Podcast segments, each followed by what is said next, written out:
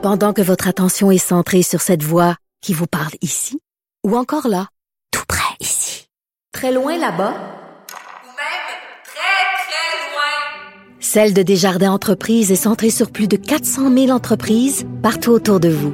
Depuis plus de 120 ans, nos équipes dédiées accompagnent les entrepreneurs d'ici à chaque étape pour qu'ils puissent rester centrés sur ce qui compte, la croissance de leur entreprise.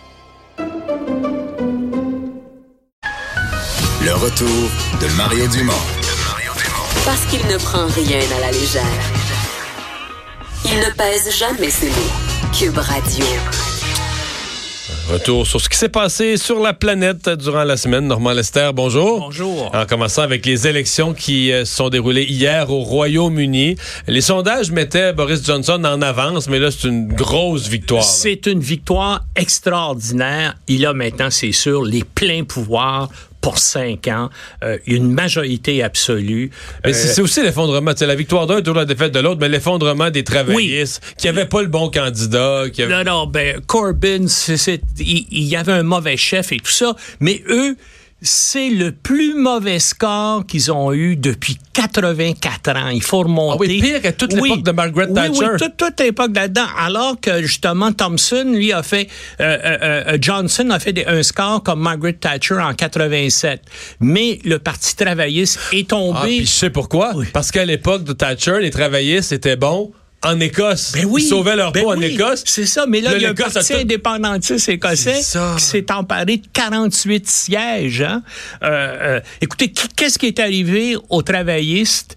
Eh bien, c'est un peu ce qui, qui arrive aux partis de gauche un peu partout en, en Europe. C'est que, par exemple, avant, il était fort dans les villes industrielles du nord de l'Angleterre. Il a été complètement pulvérisé là. Les travailleurs, les classes populaires qui votaient à gauche votent maintenant à droite. Ils ont voté par- pour le Parti conservateur. Comme en France, la classe ouvrière qui votait pour le Parti socialiste et avant pour le Parti communiste vote maintenant pour la République en marche de Macron et pour Marine Le Pen. Pourquoi? Qu'est-ce qui fait ça? C'est bien sûr l'immigration illégale. C'est tous les gens qui arrivent d'Afrique, du Moyen-Orient et des régions pauvres de l'Europe qui fait peur aux travailleurs de l'Europe de l'Ouest et de la- et de l'Angleterre. Et c'est ce qui explique euh, euh, ce phénomène-là. Mais pour, pour revenir à Johnson, il y a deux grandes questions. Je les pose les deux, on va les démêler. D'abord, qu'est-ce qui arrive à partir d'aujourd'hui avec le Brexit? Puis la sous-question, c'est l'Irlande du Nord puis l'Écosse. Est-ce Ouais. que le Royaume-Uni va se désunir, va se fracturer dans tout ça? Premièrement, ce qu'il dit, c'est que le 31 janvier, l'Angleterre sort euh, de l'Europe. Deux mois. hein, oui, même oui, pas, oui, oui, c'est ça. Puis là, il, bien sûr. Et puis Macron a toujours dit, ben, on est content. Puis la plupart des gens en Europe disent, enfin, on sait où clair. se place l'Angleterre. Mais lui, euh, euh, Johnson, a, a- a- a promis de régler ça en un an. Attention, c'est des relations antagonistes qui vont avoir lieu. Rappelle-toi quand le Canada et l'Union européenne ont négocié un accord économique. Ça a pris sept ans alors qu'il y avait de la bonne volonté des deux côtés. Là, penses-tu que dans le, climat acrimonieux entre la Grande-Bretagne et l'Europe, que tout ça va se régler facilement en un an. Moi, je le pense pas. Puis là, attends de voir à compter de la semaine prochaine les répercussions économiques de tout ça, là, parce que, et qu'est-ce que tu veux?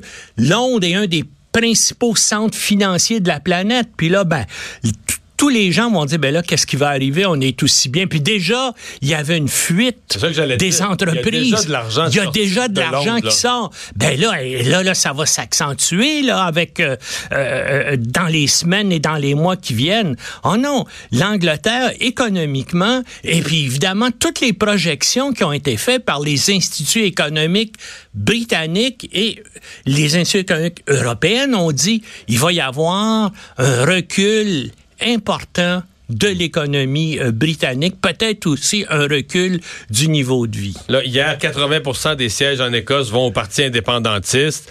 Euh, eux, les Écossais, ce qu'on voit, c'est qu'ils voudraient rester dans l'Europe. Puis il y a une bonne partie qui disent, ben, OK, si le Royaume-Uni sort de l'Europe, ben nous autres, on sort du Royaume-Uni, on crée une Écosse indépendante, puis on reste dans l'Europe. Tu y crois, ça, toi? Ben moi, je crois, en tout cas, que euh, et d'ailleurs, euh, Madame Sturgeon a demandé un nouveau référendum. hein, je veux dire, je pense. Mais Johnson a déjà dit non. Ben, Johnson a déjà dit non. Mais là, crise poli- y avoir crise des, politique, euh, là. euh, des tensions. Puis c'est pas pour rien, c'est que l'Écosse, jusqu'en 10 1706, était un pays indépendant. Hein? Ben, ça Euh, s'est unifié parce que c'est le roi d'Écosse. Ben oui, Marie, reine d'Écosse. Marie, reine d'Écosse, c'est une Française qui était née à Paris puis qui parlait pas anglais. Veut dire, la langue, elle parlait bien sûr le, le, euh, le gaélique écossais, mais là, son autre langue, c'était le français, la langue de la Ouais. cour d'Écosse. Puis, les, puis à cette époque-là, l'Écosse était alliée avec la France contre l'Angleterre. Alors, et, et- et- et là, il va y avoir des tensions, mais il y a aussi les Irlandais du Nord euh, qui, eux autres aussi, disent, là, nous, on veut rester hey, avec Ah, toutes les j'ai ouais, lu aujourd'hui, Ah oui. eux sont découragés. Les, Ben, complètement. Parce que eux, sous Theresa May, les sièges d'Irlande du Nord étaient essentiels à son gouvernement Ben oui. pour lui permettre de gouverner, mais qu'il se disait, il y avait comme une voix au chapitre. Là, ils se disent, ça que Johnson est majoritaire, nous autres, notre petit nombre de sièges, là, c'est une valeur négligeable, on compte plus, on n'existe plus, ben... Écoute, dans le cas catastrophe ou dans le, le cas le pire, le Royaume-Uni de Grande-Bretagne, euh, dans 10 ans, il risque de rester l'Angleterre puis le pays de Galles. Tu sais, si tout le monde Une Écosse va. indépendante, puis oui. l'Irlande unifiée. l'I- L'Irlande unifiée. Ouais. C'est des, des choses, là. Puis on rit, mais c'est des, Ah oui, des- des choses qui peuvent vraiment arriver. Là. Ben oui. Euh, ce matin, euh, donc au, euh, au Congrès américain, c'était le comité de la justice qui a approuvé le libellé, le texte des actes d'accusation contre Donald Trump. C'est une étape qui Oui. doit mener à- au grand vote au Congrès. Oui, les deux actes d'accusation, c'est abus de, euh, de pouvoir et puis entrave au travail du Congrès. Abus de pouvoir, c'est qu'il a essayé d'utiliser son poste pour faire pression sur l'Ukraine pour qu'ils annoncent une enquête sur Joe Biden et son fils sans quoi il menaçait de ne pas leur donner une aide militaire de 391 millions de dollars qu'ils avaient besoin pour faire face aux Russes. Donc, ça, c'est, t'as pas le droit, puis il y a, y, a, y a une clause dans la Constitution américaine qui dit qu'un président n'a pas le droit de faire appel à une puissance étrangère pour s'avantager sur le plan personnel et sur le plan politique. C'est manifeste que c'était le cas dans ce cas-là. Et c'est manifeste aussi qu'il a essayé d'entraver le travail du Congrès parce qu'il a donné l'ordre à tous les gens qui l'entouraient de ne pas euh, se conformer au subpoena qu'ils ont reçu d'aller témoigner devant la commission. Puis ce qui est encore vraiment cocasse, c'est que la Maison-Blanche cet après-midi a accusé les démocrates d'avoir privé Trump de son droit de se défendre, alors que lui et ses collaborateurs ont refusé, de aller, venir ouais. témoigner. Tu sais, c'est- c'est euh, c'est complètement absurde. Et de toute façon, donc, le vote va se, euh, va se prendre. Et, On et- dit mercredi. Oui, euh, mercredi. Et puis, il va y avoir une procédure qui va s'engager très, très rapidement au Sénat, hein, parce que c'est le Sénat là, qui, Euh, Mc- qui est la chambre de- McConnell, le patron Oui. du Sénat, le, le Euh, chef des républicains au Sénat, a déjà dit que ça va se faire vite et puis... euh, Ça passera pas, puis ça va être passera battu. pas, oui, mais on le sait. Tu sais, il n'y a aucune façon Non, mais que ça même va si on le sait, sur le plan Oui, institutionnel, oui, ça, ça aussi. ben, écoute, il n'est pas supposé dire Ben ça. là. Non, mais euh, le- ce pays-là, sous Trump, veut dire, euh, renie euh, tout- toutes les règles, va à l'encontre de toutes les procédures. Tu sais, c'est, on vit vraiment aux États-Unis Une période euh, euh, extraordinaire. Donc, il n'y a aucun doute que euh, tout ça, ça va être rejeté par le Sénat. Mais maintenant, ça va avoir des répercussions. Il y a l'élection présidentielle qui s'en vient en novembre 2020. Et c'est sûr que Trump va utiliser son exonération en disant vous voyez j'étais innocent il va se péter les bretelles en disant regardez j'ai vaincu encore. Et ça les démocrates ont peur de ça là. Eux eux bien sûr vont essayer de dire ben voyez comme comme notre système est complètement dévoyé et ça permet à un gars qui est manifestement coupable comme lui de s'en tirer. Et c'est sûr que ça va occuper là, là, ça le devient, débat ça devient en- purement politique. encore comme tout ce qui les Américains vont croire? Est-ce que les Américains vont croire Trump? Est-ce qu'ils vont croire les, les démocrates? Euh, finalement, ben, puisqu'on parle de Trump, euh, accord avec la Chine, là, les Chinois ont laissé entendre ce matin qu'on était proche, proche de, Oui, oui. d'un écart préliminaire Oui, quand même. oui, mais c'est tout ça, c'est une manœuvre de Trump, selon le Wall Street Journal, là, selon, euh, selon ce qui sort aujourd'hui. Ah oui? Oui, oui. euh, c'est euh, Trump qui a proposé de supprimer les droits de douane sur 160 milliards des 300 milliards de dollars qu'il avait imposés. Puis il a dit à la Chine, ben faites-nous nous-mêmes, euh, venez donc acheter pour 50 milliards aux États-Unis, puis on va oublier de ça.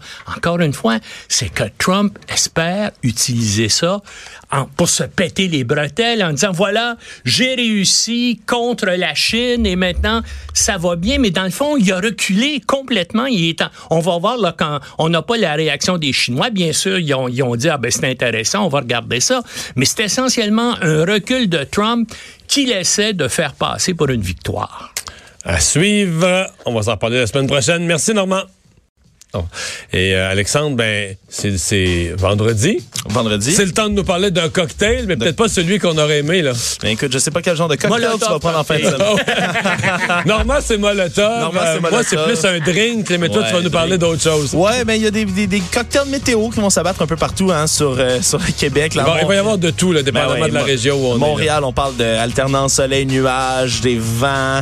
Et des fois, il va faire 1 degré Celsius, moins 9 le matin. Mais Québec- Montréal, c'est plus de la, les précipitations, c'est plus de la pluie. Ouais. Alors que d'autres régions, c'est du, ver, du va verglas. euh, nuageux, de la neige à Québec, euh, des vents de 15 km heure. Ça, ça va bouger un peu partout le système dépressionnaire. Puis il y a même de la pluie verglaçante dans la région de la Naudière, la Chute, Saint-Jérôme, etc. Donc on risque de voir. Moi, je monte euh, à Saint-Sauveur toute la fin de semaine. J'espère Oh, qu'il va tu neiger. Tu vas avoir du verglas et de la Ouais. neige en théorie, les Laurentides. Ça, Merci Alexandre. Merci à vous d'avoir été là. On vous retrouve lundi, 15h.